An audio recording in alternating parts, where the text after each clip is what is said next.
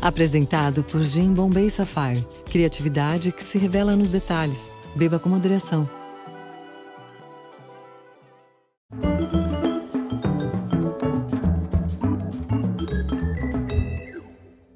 Olá, bem-vindos. Boa noite. Bem menina ainda, antes de ir para a escola, ela ouvia da mãe o conselho: seja invisível. A família imigrante vivia em situação ilegal nos Estados Unidos, não podia chamar atenção. Pois bem, a menina invisível cresceu e apareceu e como apareceu. Hoje é uma mulher atuante na sociedade americana, trabalha na causa da segurança alimentar, defende políticas de apoio a imigrantes, além de ser o esteio para seu marido, o senador americano John Fetterman. Vamos conversar agora com a americana mais carioca da Pensilvânia ou seria a carioca mais americana da Tijuca? Gisele Barreto Fetterman. O que, você acha, Gisele? A carioca muito brasileira e também um pouquinho americana. pois é, tem até um pouquinho de sotaque. Você deve viver em inglês, né? Sim, mas a, é, a, é, a música, as novelas, assisto tudo, então não, não perco nunca.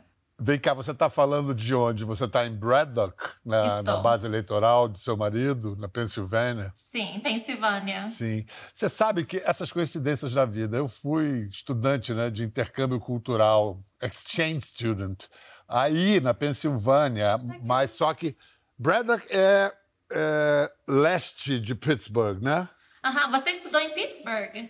Eu estudei em Beaver Falls, era acima. Conheço bem. Ao norte, nor noroeste de, de Pittsburgh. Que legal! Você está em Allegheny, né? Aham, você, você volta para essa área? Não, eu nunca mais voltei. Nunca ah, tá mais. na hora. Ah, pois é, eu gosto muito da Filadélfia aí na Pensilvânia, acho incrível esse lugar.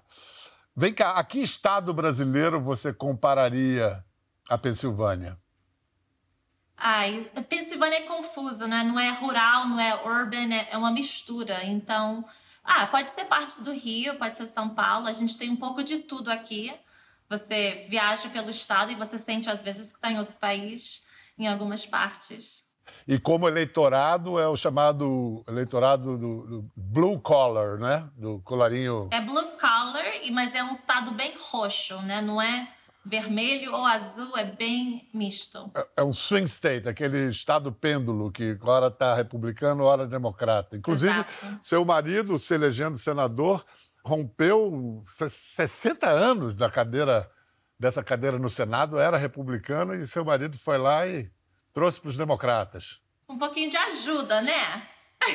Ah, isso que eu ia perguntar. A que, que você atribui essa vitória? Quantos por cento foram o seu mérito, quantos por cento foi o John? 99, não. Você chama ele de João, né? João. Mas eu duvido que ele consiga falar João. Olha, ele pratica. A gente teve uma entrevista anos atrás e perguntaram para ele: Você já aprendeu português? Aí eu disse: Ele sabe o que é importante. Ele sabe falar Gisele, você é uma deusa. E isso foi imprimido. Ele ficou assim, morrendo de vergonha, porque imprimiram no artigo. He knows how to say, Gisele, você é uma deusa. Perfeito. Não, porque o nome João tem esse ão, esse anasalado da nossa é. língua que é muito difícil. Ele, ele deve falar João. Aham, uh -huh, exato João. isso. Ele pratica, mas é. sai bem assim. Vem cá, e Braddock é uma cidade pequenininha, né? Tem 1.600 habitantes, é uma coisica. E a, a que você compararia a situação econômica dessa região? Seria assim como se fosse Volta Redonda com a siderurgia quebrada? Olha, é, sofreu muito essa cidade, mas o que é diferente nessa cidade que eu nunca vi no Brasil é uma cidade que foi abandonada. Então, era uma cidade que tinha muita gente e numa base de 10 a 15 anos todos foram embora. 90% da população foi para outro lugar e virou uma cidade de fantasma, o que, que chamam, né? Abandonada. Eu não sei de nenhum caso assim no Brasil e nunca tive uma experiência assim antes, de ver uma cidade abandonada mesmo. E vocês estão, o seu marido e o trabalho dele, é, tem alguma perspectiva de resgatar essa cidade, tirá-la do abandono? Ele começou sendo na política aqui como prefeito de uma cidade pequena, fez trabalho aqui por muito tempo, depois concorreu para é, vice-governador e ganhou, e agora é o senador. Eu continuo a gente vive aqui ainda, meu trabalho ainda é aqui na cidade. Mas cidades assim precisam de muita coisa, né? Investimento, carinho um, e mostrar que tem importância. Toda cidade tem importância e aqui é uma delas. Quando você o conheceu, ele já era prefeito. Como é que vocês se encontraram? É uma história muito romântica. Eu, na época, morava em New Jersey, trabalhava já com, com nutrição e tinha uma pequena ONG. E eu li um artigo sobre essa cidade, uma cidade abandonada, esse prefeito que estava trabalhando com artes e outras uh, coisas criativas para ajudar essa cidade. E eu escrevi uma carta para o Borough, falando que eu queria conhecer, eu queria entender e aprender e ver abandonamento direto, né? Ele recebeu a carta, ele ligou para mim, eu vim visitar alguns meses depois. E claro, eu cheguei, ele se apaixonou, né? Assim, cegamente. Assim que aconteceu. Mas você não? Você não se apaixonou? Só ele? ele primeiro. Eu fui depois. Teve que conquistar a Tijucana, não é assim, não. Mas a gente completa 15 anos de casados mês que vem. Que legal. E com quantos filhos? Três. Caramba, que legal, que legal. Vamos lá, deixa eu lembrar lá do início. Quando a sua mãe levou a família aí para os Estados Unidos, você tinha sete anos. Com sete anos, você já sabia o que queria dizer para sempre? Estamos indo para sempre? Olha, eu não lembro muito disso, mas a minha mãe sempre faz tudo como um jogo, né? Ela disse que a gente estava indo numa aventura. E eu tinha que arrumar minha mala, porque a gente estava indo nessa aventura. E para mim, é, ela fez tudo divertido. Sempre foi uma, uma aventura mesmo. É, aí eu fui aprendendo mais aqui, né? Mas eu lembro que foi difícil fazer minha mala. Era difícil na cidade escolher do meu quarto só o que cabe nessa maletinha, né? Eu penso muito nas famílias refugiadas que têm que fazer essa escolha e deixar a vida para trás. Um, Às mas... vezes não tem, nem não, não tem nem como fazer mala, sabe? Vai Exato. sem bagagem, né? É. Exato. Então, é, eu, eu, sou muito grata por essa experiência e eu, eu tenho uma boa perspectiva na vida, eu acho, por ter tido essa experiência. O que, que você lembra com mais intensidade da, da sua chegada à América? Você foi para o Queens, -huh. aquele bairro enorme. Você sabe que o Queens é o lugar onde se fala mais línguas no mundo? Tem gente que no Queens fala línguas que nem existem mais no, no, nos lugares é. de origem. É, é. Deve ter sido um, um certo choque, né? Olha, eu tive muita sorte de chegar num lugar que era cheio de imigrantes. Eu acho que muitas pessoas que vêm para cá não têm essa sorte. Eu lembro de um frio que todos os cabelinhos dentro do meu nariz ficaram assim, congelados. Isso é o que eu lembro com essa idade. Esse frio que você sentia nos seus ossos. É, todo inverno eu ainda tenho que conversar com mim mesma e falar: Gisele, vai ser frio, você consegue. E, e essa condição de imigrante, você sempre é, teve essa consciência quando a sua mãe dizia para você: Vai, meu amor, eu te amo, bom dia e seja invisível. Você entendia por quê? Era por pro proteger a gente. Minha mãe nunca teve medo, ela sempre foi super corajosa.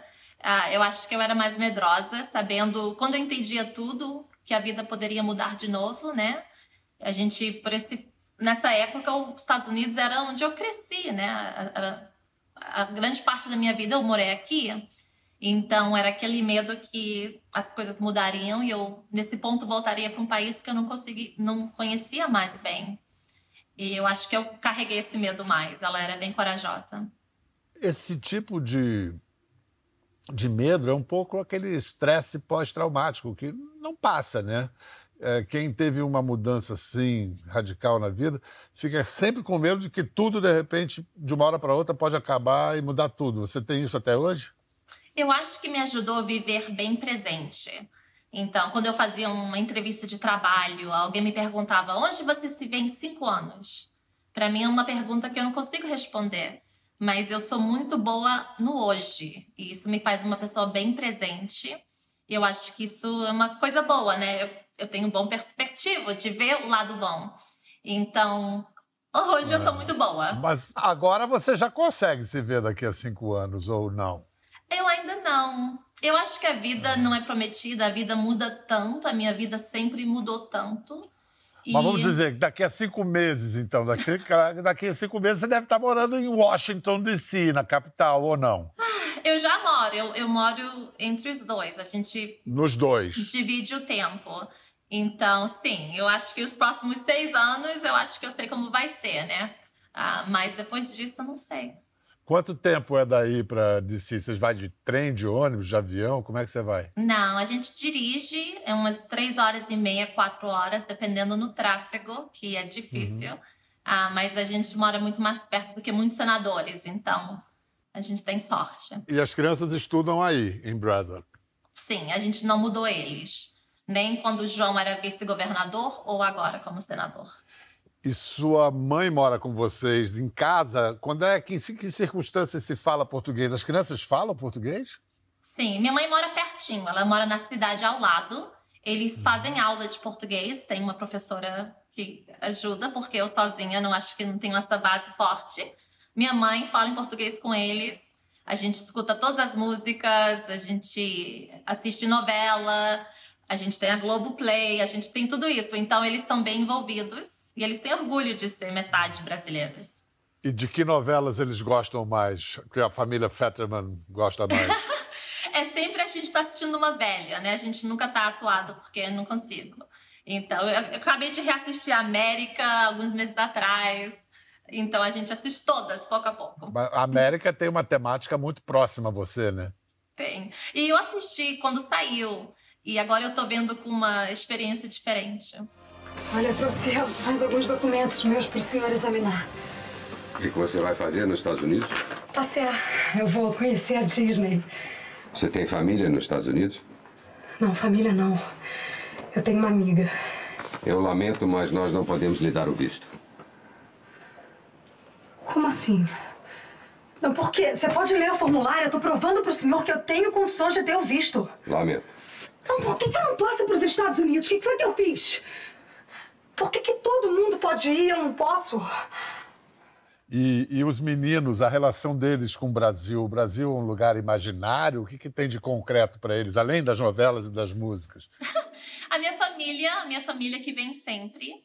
A gente está indo agora em novembro com todo mundo. Quem é que vem com você? Olha, as crianças por agora e minha mãe. E meu esposo, não sei, por causa do, do schedule do Senado.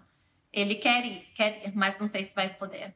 Sua mãe já voltou alguma vez desse, depois desses 32 anos que vocês estão aí? Não, vai ser a primeira vez dela. Eu voltei já várias vezes, mas vai ser a primeira dela. Caramba, ela deve estar com uma expectativa e tanto, né? Olha, a, nossa família tá toda lá, então a gente conversa todo dia, vive no WhatsApp, a gente segue, lê tudo, mas voltar em pessoa eu acho que vai ser, vai ser incrível, deve ser bem emocionante. Qual é a primeira coisa que você faz quando chega no Brasil? Nessa visita eu vou visitar meu tio. Eu perdi meu tio é, a Covid.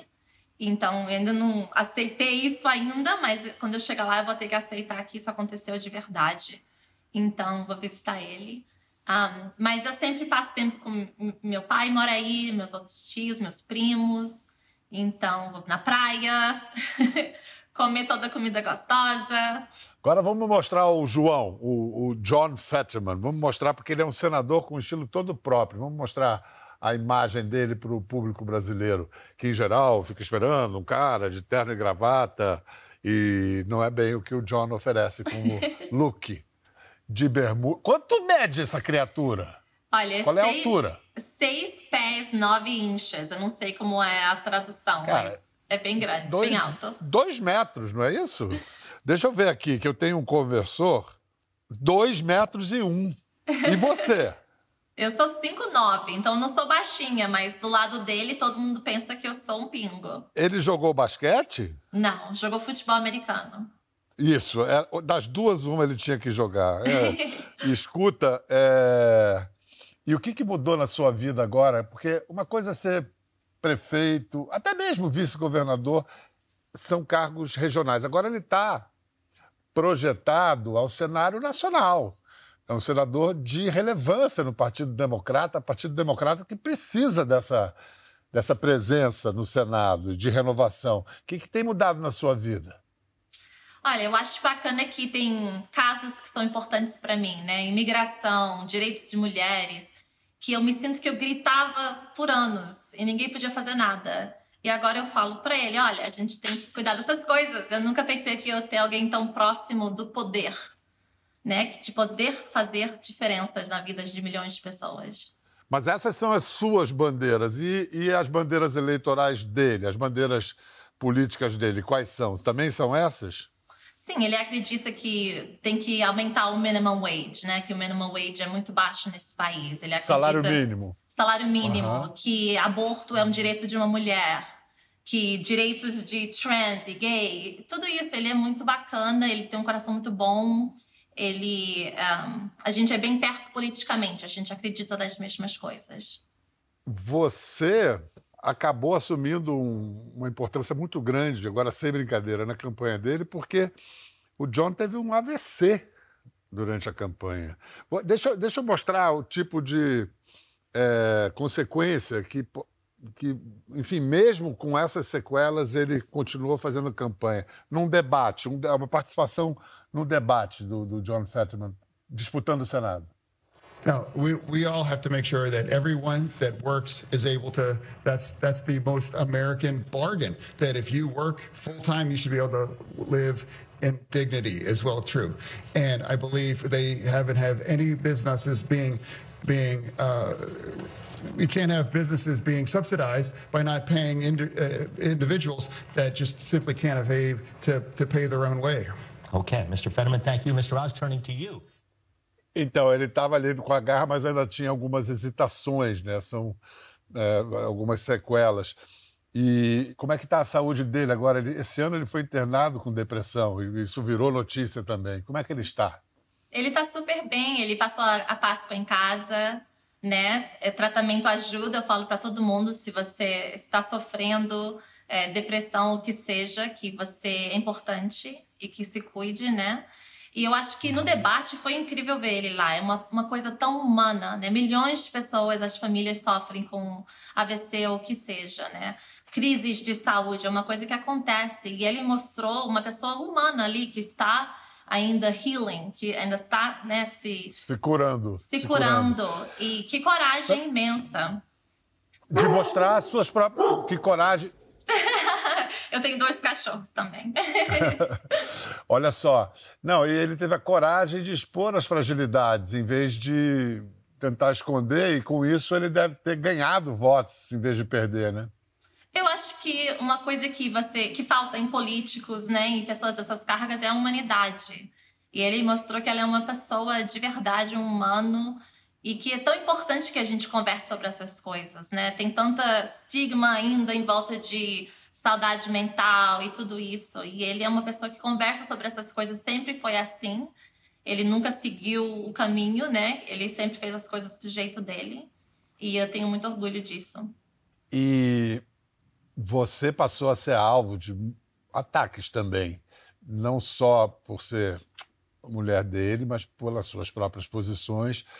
E os conservadores é, atacam as suas posições ou é porque você não tem papa na língua? Olha, eu acho que sempre foi assim. Eu sempre recebi mais ataques que ele. Eu acho que a, a grande parte é por ser imigrante, né? E também porque eu falo o que eu penso e é, eu acho que os, é, a, par, a party republicana, os direitos bem extremos, eles não respeitam mulheres, né? Então eu acho que é o que você vê. Eu sou um fácil ataque. E, e, tem sido sempre assim. É uma coisa, infelizmente, eu me acostumei. Eu não aceito, mas eu acostumei porque eu acho que é comum aqui. Você vê isso muito. Você, na campanha, é, o Partido Republicano chegou a dizer que, na verdade, você era candidata, como se diz no Brasil, que ele seria o laranja. Olha só, uma manchete da Fox News, que a gente traduzindo seria: será a mulher de John Fetterman, Gisele, a candidata de fato para o Senado da Pensilvânia? Por que, que eles queriam explorar isso, hein? Olha, eu acho que eles gostam de jogar com medo, né? A ideia, a conversa que eles contaram é que eu era é, a imigrante que estava tentando é, infiltrar o Senado. E é, é, é botar essa ideia que alguém que seja diferente ou outro é mal, né? E eu acho que eles fazem isso muito bem, é o, é que eles fazem, eles é, é, é a língua deles. E como você desfaz isso? Porque se nós formos ver a história, não só dos Estados Unidos, como do Brasil, de tantos países, são países que foram erguidos, construídos por imigrantes. Como é que você. E, e, mas, ao mesmo tempo, ainda é muito fértil o terreno. Quando se fala disso, você ganha votos, tem uma opinião pública, tem, tem gente que se sente ameaçado pelos imigrantes. Como é que você desfaz isso? Educação é, é a melhor é, weapon né, que a gente tem. Educação é o que falta. A ideia que esses jornais Fox News botam não é verdade, mas se você escuta isso todo dia, você acredita. Eu sou bombeira também, então eu falo que ódio é igual fogo. Que você não, se você não para esse, esse ódio, ele continua, ele cresce, ele cresce muito rápido. Então a gente tem que rejeitar essas mentiras e esse ódio a toda chance que temos. Você é bombeira também? Me explica isso direito. Como assim? Firewoman, fireperson? Aham, uh -huh, firewoman. Você está aqui. Se tiver algum, algum, algum caso, algum incêndio, você vai sair correndo aqui? Não, eu vou esperar a entrevista acabar. Eles sabem que eu estou ocupadinha por um pouco. Aí depois sim eu vou parar o fogo. Você veste aquela roupa de bombeiro americano, entra naquele isso. caminhão que faz aquele barulhão, tudo isso? Aham, tudo isso. Que... Quando você começou isso, Gisele? Tem um ano já. Eu quis fazer isso desde que eu era criança, mas eu não tinha documentos, a vida. Depois tive filhos. Aí, ano passado, eu decidi que eu ia fazer. Então, agora eu sou. Você já teve algum caso emocionante assim que você foi socorrer? Eu já respondi 30 incêndios, 30 chamadas, né? Alguns são incêndios. Um, um foi um gato que estava preso, preso num telhado, tirei o gatinho. É diferente. Você foi lá tirar naquela escada Magiros? Sim. Então é tudo de, é, é, sempre um caso diferente, mas eu aprendi muito e, e, bombeiros são pessoas incríveis, né? Eu aprendo muito com, com quem eu trabalho. Eu sou muito grata a aprender a experiência deles. Gisele, você falou aí de uma vida, de grande parte de sua vida, da sua juventude principalmente, que você vivia sem documentos. Quer dizer, foram quantos anos? 15 anos de sua vida que você. Como é que faz para viver num país em que você não pode ser parado pela polícia? Que, que tipo de cuidados? Como é que era a sua vida? É difícil, mas assim, a gente faz tudo certinho. A gente sempre pagou as taxas, fizemos tudo. Eu sempre me senti super americana, eu só não tinha esse papel que faltava, né? Mas para mim, eu sempre senti super americana aqui, vivendo aqui, crescendo aqui. Eu sempre tive muito orgulho do meu país, mas meu sonho sempre era que meus dois países tivessem orgulho de mim. É, eu acho que você está alcançando isso agora, né? Um reconhecimento aí com essa projeção aqui também. Na escola, você, quando chegou, você não devia falar inglês e devia sofrer bullying por causa disso. Como você se defendia? Então, minhas crianças me perguntaram, tem pouco tempo, falaram, mãe, você. Eu tinha uma sobrancelha só, né? Aí eles falaram, você foi bullied? Eu falei, olha, é possível, mas eu não falava inglês, eu não sabia o que eles estavam falando para mim. Ah, mas eu you know, fui ESL, aprendi inglês logo e eu ensino meus filhos a se chega uma criança nova na escola que não fala inglês, para chegar do lado deles e ser amigo deles, porque eles precisam. Quais eram as suas disciplinas, as suas matérias que você era mais melhor aluna? Matemática, claro, né? Porque não precisa do inglês. eu era top em matemática, mas quando me formei da high school, eu, eu me formei top da classe. Eu fui top 20% da classe. Matemática tem essa coisa para uma vida com tantas aventuras como a sua. A matemática é a única área da vida que só tem uma resposta para as perguntas, né? É, eu gosto muito. Eu estudei matemática, quase fui matemática, mas aí eu mudei de major. É. E o esporte é um elemento muito importante, muito presente na, na vida escolar. Qual era o seu esporte? Com essa altura, você jogava um basquete? Não joguei. E também porque sem documento significa que você não tem seguro de saúde.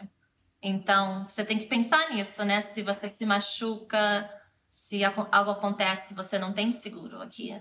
Então. E quando isso... você ficava doente, como fazia? Você tem que se cuidar. Não pode ficar doente. E os próprios imigrantes fazem uma rede de proteção entre eles, eu presumo, né? Sei lá, Deve ter um médico em condição ilegal também, um médico que é imigrante que ainda não está legalizado por ter esse tipo de coisa. É, a gente, você encontra a comunidade, né? Em caso de emergência, é claro que você encontra o caminho, mas você tenta não facilitar. Aqui, a criança está com uma febre alta, eu vou levar para ver o que está acontecendo, né? Mas isso é a diferença de ter seguro e não ter seguro. Você não tem que pensar em tudo antes de fazer. Gisele, entre outros ataques que você sofreu, teve de uma comentarista conservadora chamada Candace Owens. Chamou você de monstro absoluto, absolute monster. Como é que você reage a um ataque desses? Olha, nesses termos? Olha, para mim, me importa muito é, a opinião de alguém que eu valorizo, né?